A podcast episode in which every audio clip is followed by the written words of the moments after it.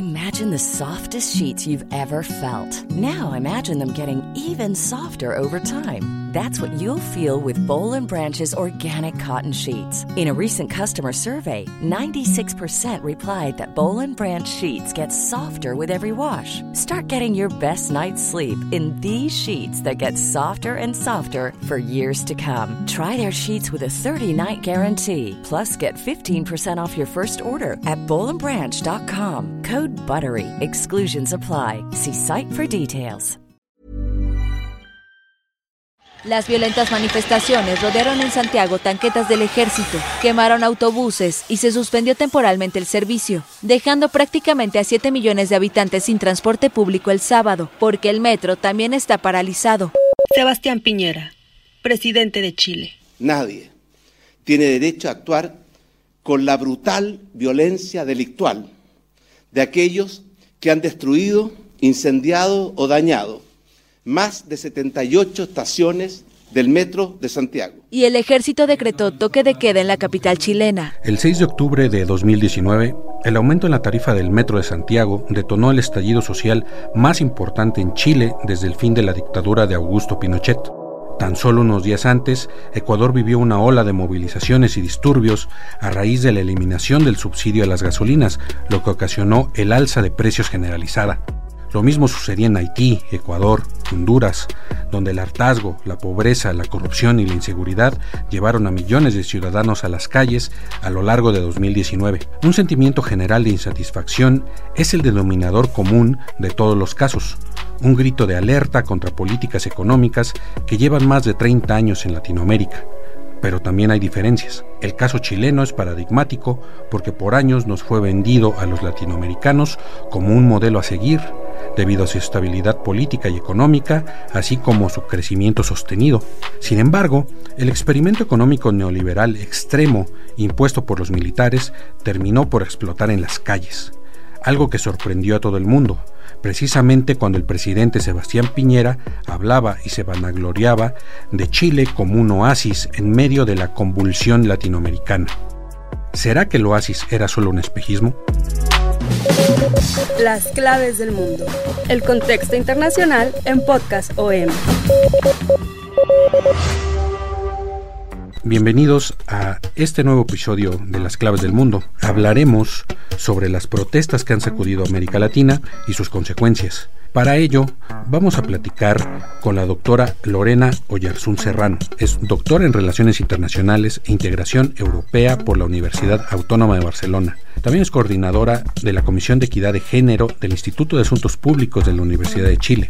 Es investigadora visitante de la Universidad Sciences Pro París en Francia y miembro del Grupo de Reflexión sobre Integración y Desarrollo de América Latina y Europa.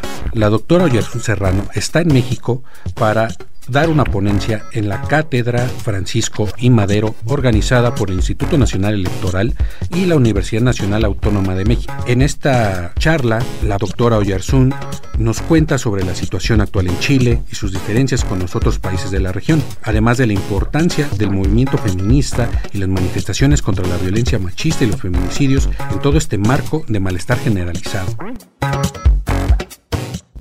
Ciudadano chileno en protesta porque no ha habido ningún cambio. Hasta ahora no ha habido ningún cambio real.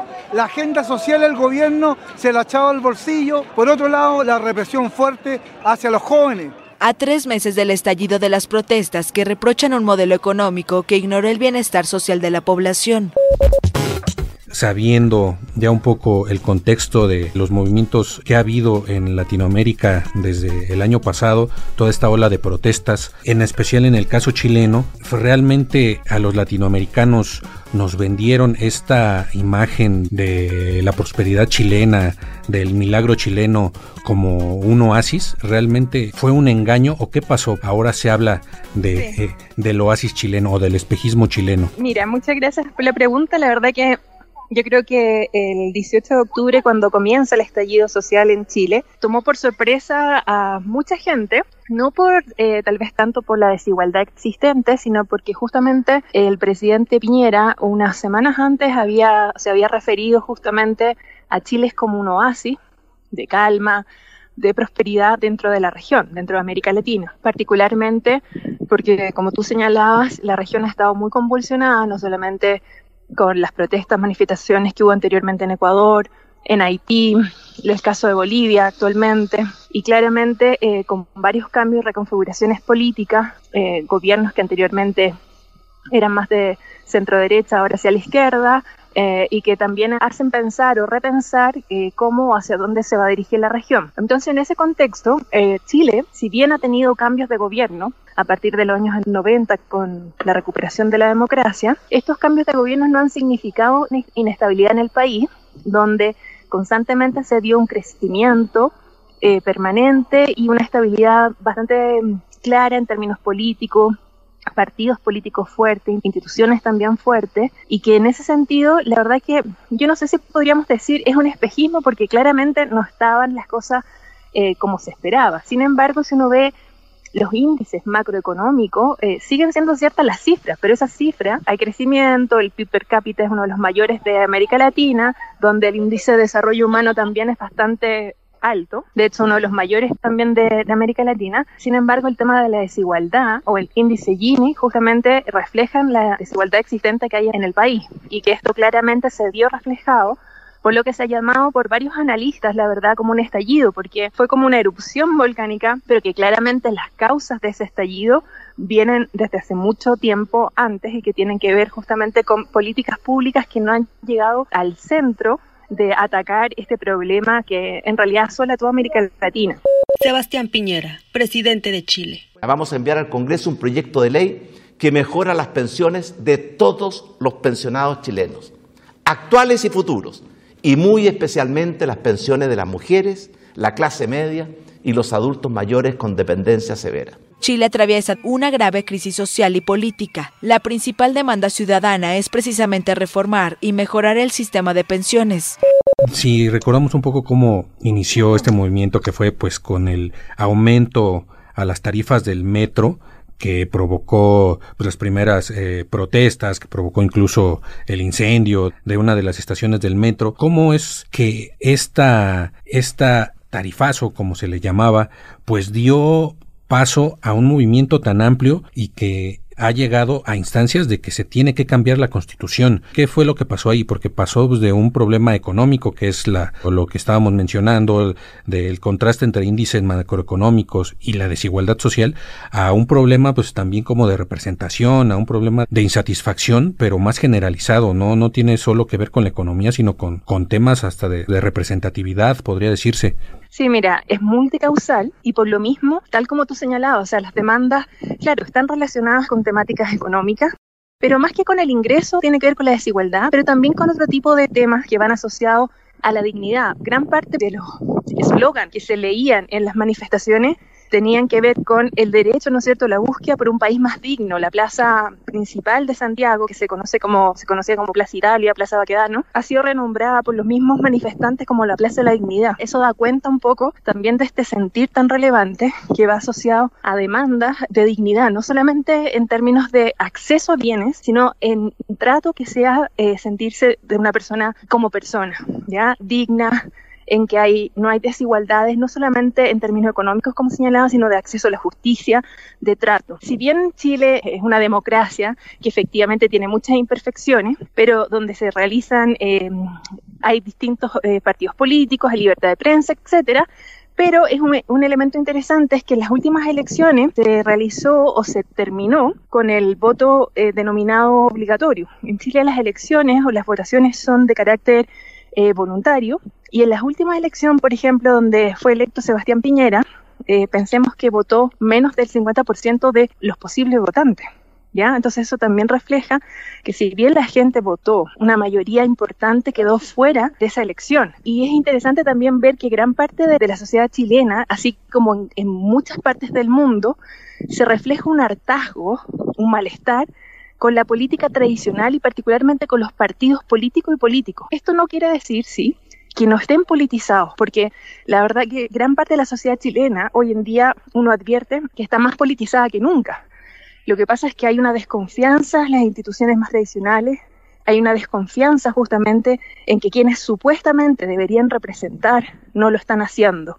Y tal como tú señalabas también, en las demandas uno puede encontrar una diversidad de demandas que van desde temas de equidad de género, temáticas indígenas, temáticas de acceso de mejores pensiones, ya pensiones dignas, acceso a la salud, medicamentos, eh, también a, los cobros que se hacen por el uso de las carreteras, que sean mucho más regulados, eh, hasta que no haya corrupción, ¿me entiendes? Entonces es una batería muy grande, muy diversa de demandas sociales que hay en Chile y que estallan justamente que lo común tienen es este ya no más hasta que la dignidad se haga costumbre. Ese es uno de los eslogans que se utiliza. Si bien muchas veces se intentó cambiar esta constitución que viene heredada en realidad de la dictadura, aunque hubo modificaciones importantes el año 2005, se sacaron varios de los enclaves autoritarios que existían anteriormente. Eh, es una constitución que más bien simboliza justamente la instauración de un modelo que no ha sido apropiado por la gente y que hoy en día está muy cuestionado. También es interesante ver que en el caso chileno, estas demandas surgen, como decía, de, una manera espontánea. Eh, hubo bastante violencia también en el inicio y también mucha represión, que claramente ha sido uno de los elementos más oscuros y tal vez más impactantes eh, en Chile, justamente de, estas violaciones que han habido los manifestantes, violación a los derechos humanos, y que se invitó justamente a organismos de derechos humanos para que constataran que el nivel en realidad de enfrentamiento fue bastante alto. Hoy en día estamos en un momento en que se está esperando eh, próximamente el 26 de abril se va a realizar un, referéndum para primero se le va a preguntar a la ciudadanía si quiere una nueva constitución o no. En esa misma consulta se va a preguntar qué tipo de mecanismo se quiere utilizar, ya sea una convención constituyente o una convención mixta, que significaría que el 50% de los de quienes van a escribir la constitución serían electos solo para eso y el otro 50% son congresistas. ¿Cómo se llega a eso? La verdad es que fue tan fuerte el quiebre fue un sismo de grandes dimensiones que ocurrió en la sociedad chilena y que la demuestra también esta mm, desconexión que existía entre las élites políticas en Chile y las bases. Porque la verdad que eh, más, más que hablar de bloques de derecha y izquierda, yo creo que hay una crítica muy fuerte, muy profunda y por lo mismo también es tan compleja a todo el sistema eh, a las instituciones. O sea, las últimas encuestas demostraban que el Congreso, todo el Congreso, tenía un 2% de aprobación. Son realmente, o sea, un 2% no es nada.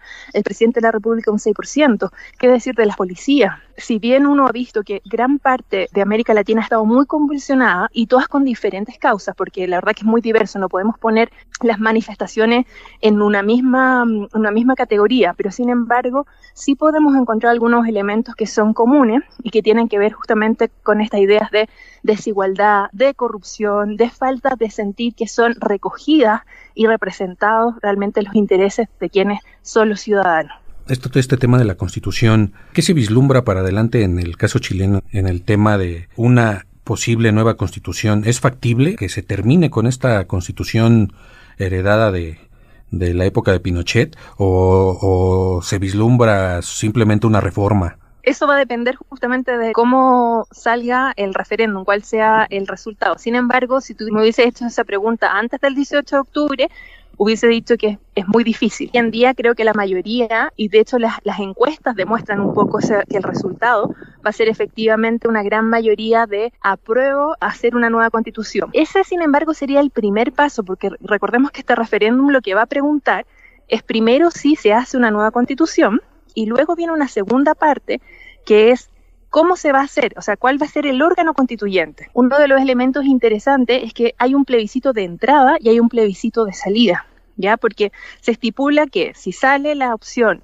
reformar, o sea, hacer una nueva constitución, se llegó a un acuerdo justamente de todo el espectro político, que si iba a ser una nueva, si iba a ser esta consulta y esa nueva consulta partiría de uno, de lo que se denomina una hoja en blanco, ¿ya? O sea, van a tener la libertad de escribir y de poner las temáticas que consideren pertinentes este órgano constituyente y por lo mismo, si se logra eso, tendrían efectivamente la capacidad de hacer una nueva constitución. Pero eso va a depender justamente de que se vote y además de los porcentajes, porque en el referéndum que se hace de salida, ese referéndum para que se apruebe la constitución, tiene que ser de dos tercios. Eh, entre las demandas que mencionaba que surgieron a raíz del movimiento social en Chile, se hablaba de la equidad de género. Chile es considerado como pues la cuna en Latinoamérica de pues del movimiento feminista, cómo se circunscribe el movimiento feminista ahorita está viviendo una efervescencia, es una es un movimiento muy vibrante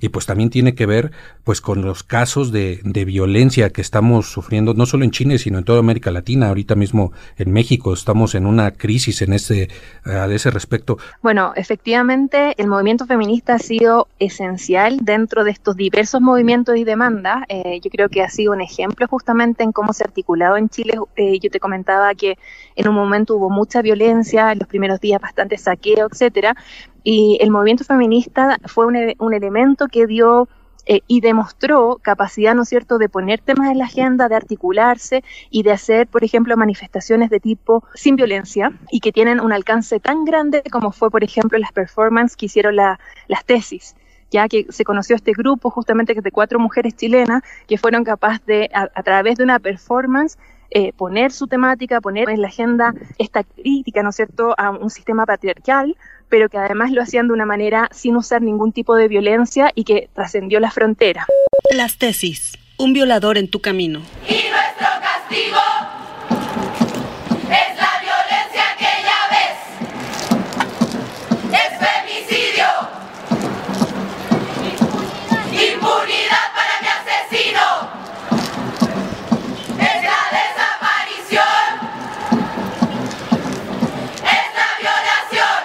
Por supuesto, es un tema que ha sido relevante no solamente en los últimos años, sino que es una lucha constante que han hecho los movimientos feministas y que me parece que también son, son temas que ahora están en la mesa. O sea, uno de los elementos, por ejemplo, que se quería discutir era la paridad de quienes fueran los próximos constituyentes, ya fueran estos mixtos o totalmente elegidos para esa función. Pero son temas que aún no han llegado todavía a un acuerdo comple completo por lo tanto se tiene que negociar todavía y esto ha sido interesante porque tal vez en el primer momento uno podría haber advertido que yo creo que hubo bastante miedo de la clase política, por lo mismo estaban mucho más cercanos a votar o a reformar o a hacer una nueva constitución.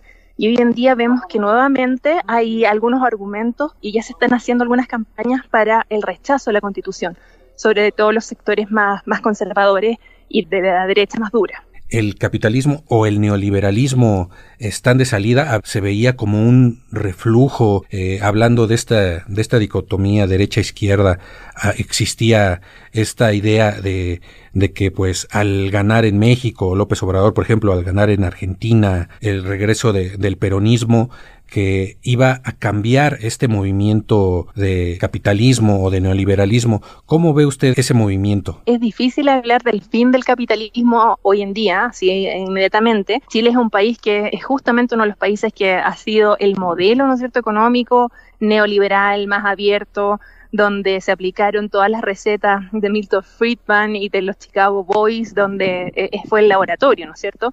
Pero yo creo que también hay que tener bastante cuidado de poner todos los países en la misma modelo, porque son modelos súper distintos. Si hablamos de Brasil, por ejemplo, el mismo México, Venezuela, Colombia, eh, son modelos súper distintos. Eh, y en el caso chileno, hay, hay que hacer una lectura justamente de qué es lo que aspira, cuáles son las demandas fundamentales.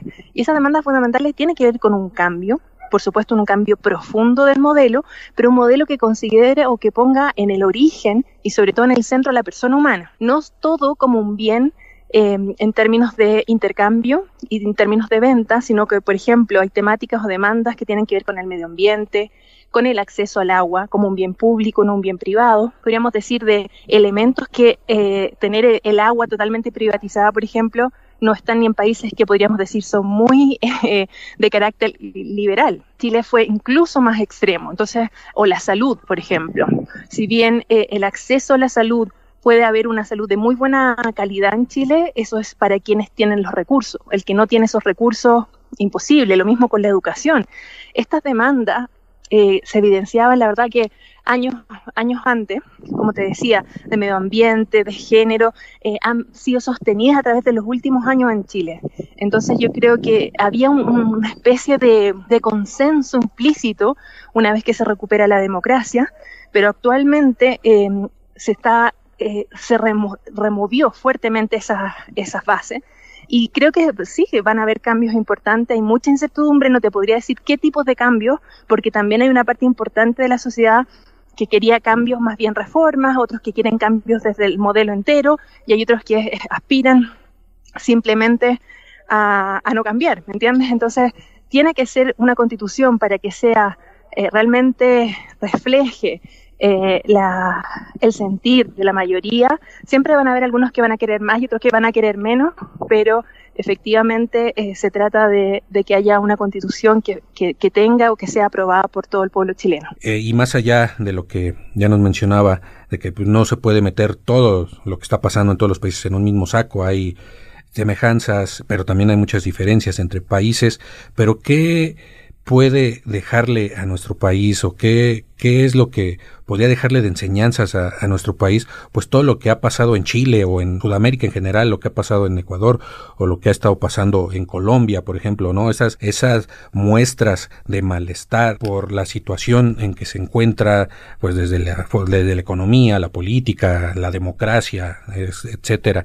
¿Qué enseñanzas puede sacar nuestro país de, de todos estos casos? Puede ser eh, bastante humilde en esto, no, no creo que tengamos que dar enseñanza, pero sí creo que tal vez una de las medidas más importantes que esto los líderes deberían hacerlo eh, es escuchar y estar atentos a lo que efectivamente la gente está solicitando, porque llegar a los momentos o llegar a, una dimensión tan profunda de, rabia, de ira, de, de, gente que ya no cree en las instituciones, que no las respeta, y con justa razón, ¿ah? eh, es muy peligroso para los sistemas y para la democracia. Las democracias no son perfectas, pero es el mejor sistema que tenemos actualmente y significa que siempre va a haber gente que va a tener la libertad, por lo menos, o esperanza en que se recojan sus intereses. Esto no siempre va a ser así porque van a haber gobiernos que supuestamente deben eh, entregar las respuestas, las soluciones, pero no necesariamente lo van a hacer.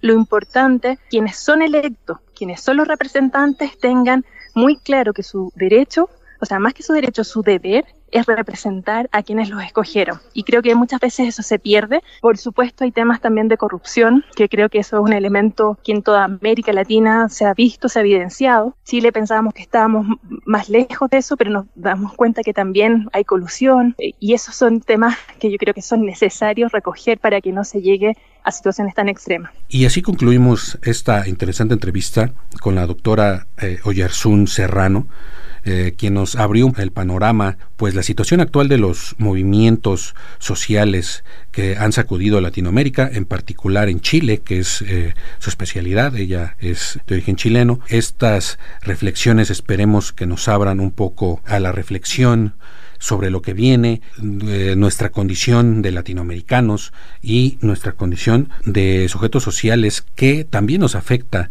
lo que pasa en otros países y lo que podría llegar a pasar por la implantación pues de este tipo de políticas neoliberales. La doctora Yarsun nos hizo una eh, interesante eh, sugerencia de que pues el capitalismo por si solo pues no va a dejar de existir, ni siquiera es eh, una pregunta que nos podemos plantear, pero sí qué es lo que podemos hacer para cambiar un poco pues nuestro entorno, ¿no? nuestras nuestras redes más cercanas, nuestras redes eh, como ciudadanos y como habitantes de un país. Les damos las gracias en esta ocasión una vez más por escucharnos en las claves del mundo. Ya saben que nos pueden escuchar por Spotify, por Google Podcast, por Apple Podcast. Eh, tenemos una cuenta de Twitter que se llama arroba podcastom y el correo electrónico es podcast.om.com.mx. Como siempre, agradecemos la producción de Mitz Hernández. Muchas gracias. Este es un podcast de la Organización Editorial Mexicana, grabado en los estudios de ABC Radio en la Ciudad de México.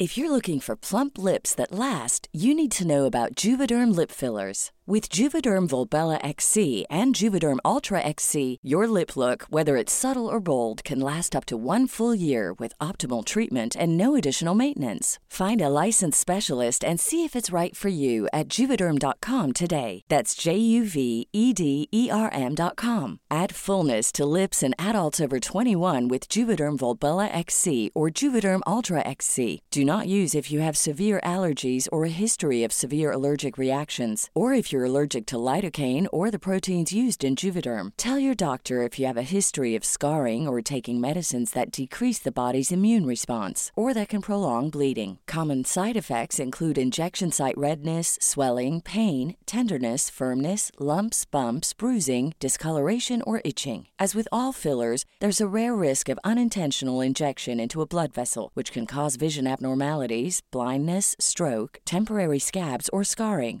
For full important safety information, visit juvederm.com.